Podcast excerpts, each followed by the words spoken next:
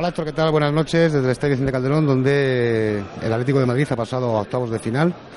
Y estamos aquí con uno de los protagonistas, un hombre que no tiene muchas oportunidades, pero cuando juega lo hace bien, como en el caso de hoy, que ha sido uno de los destacados, Jesús Gámez. Buenas noches. Buenas noches. Ha costado más ¿eh? de lo previsto, porque el Hospitalet lo ha plantado cara. ¿eh? Sí, yo creo que, que se ha encontrado con dos goles, que el primero rebota en un jugador y, y lo hace gol, y después el otro, la verdad que no hay nada que decir, pero nosotros hemos eh, aprovechado pues la, la, situación, los que menos venimos jugando, pues intentar demostrar que, que, estamos ahí y, y, aprovechar las oportunidades que nos den.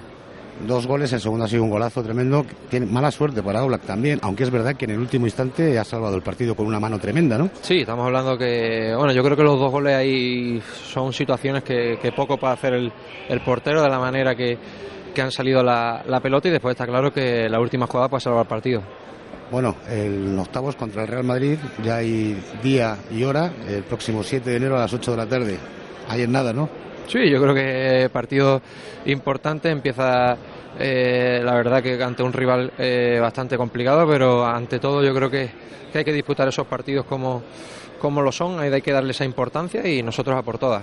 Muchas gracias, Jesús. A vosotros. Y seguimos con Rubén Alcaraz, el protagonista del Hospitalet.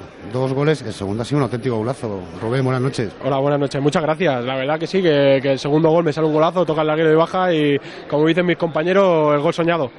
Bueno, yo veo que llevas la camiseta firmada sí. por todos tus compañeros. También sí. te llevas una del Atleti, imagino. Sí, sí, la del Atleti, la verdad que se han portado muy bien y nos han dado una camiseta a todos. Y, y para mí el mejor recuerdo es llevarme la camiseta del Hospitalet con el número 6, la que he jugado esta noche, y, y, la dedicatoria de todos los compañeros y las firmas. Dice tu entrenador que lo importante de la liga había reservado jugadores, pero habéis jugado bien, sobre todo en la segunda parte, ¿no? Sí, sí, bueno, el entrenador siempre piensa en la liga, pero nosotros sabíamos que hoy eh, teníamos que dar la talla aquí en el, en el, en el campo y, y así hemos hecho. Y nos sabe a victoria, nos sabe a, a gloria y, y, nada más y nada menos que empatar en el Calderón. Frente a un Atlético de Madrid que es un auténtico equipazo, ¿no? Y será un sueño para ti lo que ha pasado esta noche, has sí. disfrutado, ¿no? Sí, sí, hemos, bueno, yo he disfrutado particularmente y el equipo entero ha disfrutado.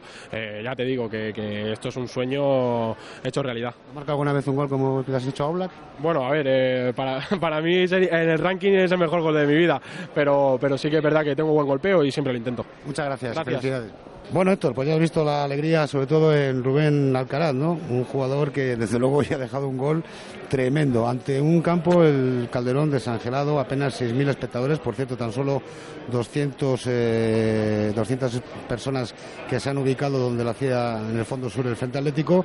No ha habido ningún problema.